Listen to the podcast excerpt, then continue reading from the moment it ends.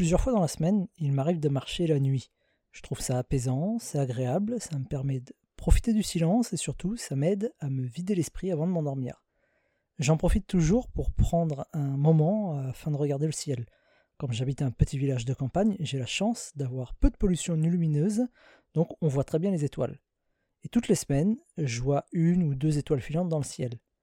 C'est amusant parce qu'on m'a toujours dit que les étoiles filantes, c'est tellement rare qu'il faut faire un vœu lorsqu'on en croise une.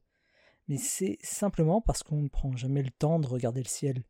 Ce qui est rare, ce ne sont pas les étoiles, ce sont les moments où on lève les yeux au ciel. Ce qui est rare ne l'est plus quand on regarde dans la bonne direction. Et dans nos vies, il suffit parfois simplement de regarder dans la bonne direction pour obtenir ce que l'on cherche.